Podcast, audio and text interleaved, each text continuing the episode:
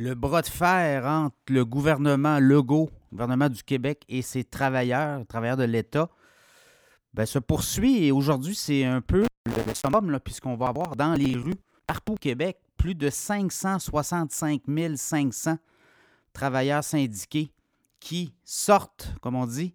Pour certains, ça sera temporaire. Pour d'autres, on parle quand même d'un mouvement illimité, notamment les, euh, les, euh, enseignants du syndicat de la Fédération autonome de l'enseignement. On parle de 65 000 enseignants. Eux, c'est illimité, donc on est all-in vraiment.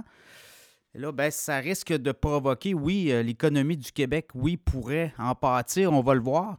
Chose certaine, si ce mouvement perdure, ça pourrait faire très mal à bien des gens, notamment du côté des travailleurs syndiqués qui vont perdre des journées de travail et ça ne sera pas euh, payé. Donc, et là, on voit aussi, on constate qu'il y a certains euh, syndicats qui n'ont pas de fonds de grève. Donc, ça pourrait coûter très cher à certains travailleurs. On le voit et on le sent. Il y a beaucoup de pression actuellement de part et d'autre pour trouver une entente rapide. Est-ce que les tables euh, de négociation sont aussi agiles à ce point ou est-ce que les ponts étaient coupés et là, on doit se reparler?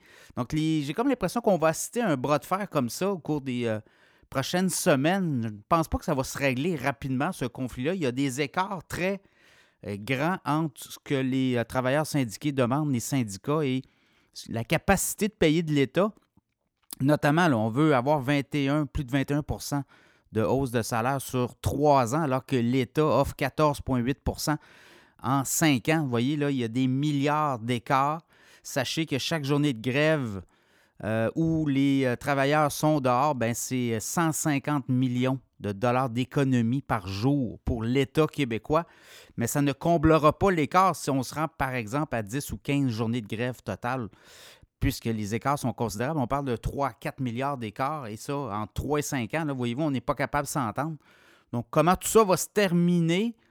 Chose certaine, le bras de fer se jouera. Euh, est-ce que l'opinion publique aussi va être capable de tolérer aussi, puisque les jeunes, on le sait, là, les parents de jeunes qui ont été à l'école dans les dernières années, la COVID, le, tout ce qui a aussi limité le développement des jeunes, bien là, si on repart encore pour des 15, 20, 25 journées de retard sur un, calendrier scolaire, bien, ça pourrait avoir des impacts aussi pour euh, beaucoup de jeunes.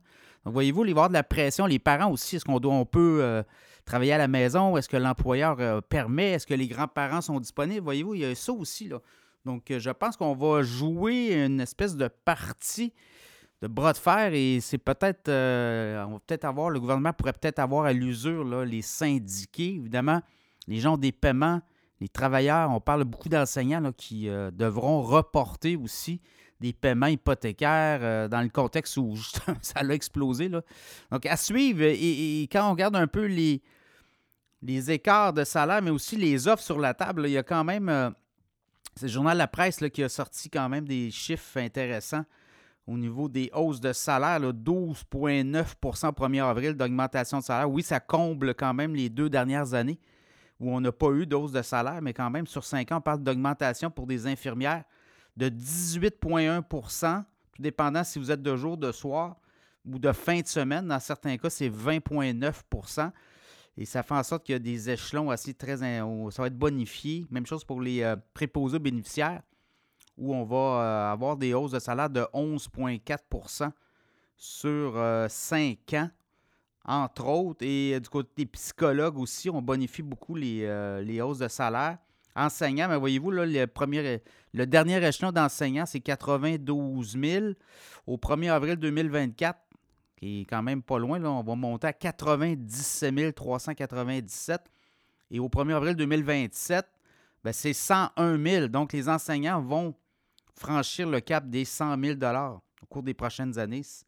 Éducatrices en service de garde, même chose. Il y a des augmentations importantes. Oui, on augmente le nombre d'heures demandées, mais euh, la capacité de payer de l'État aussi, dans ce contexte-là, à suivre, bras de fer qui euh, pourrait perdurer de ce qu'on comprend, c'est que le gouvernement n'est pas pressé.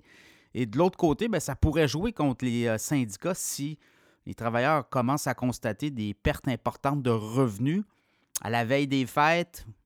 Euh, température aussi n'est pas très clémente, donc ça pourrait avoir euh, d'incidence. Donc, ça sera à suivre au cours des prochains jours.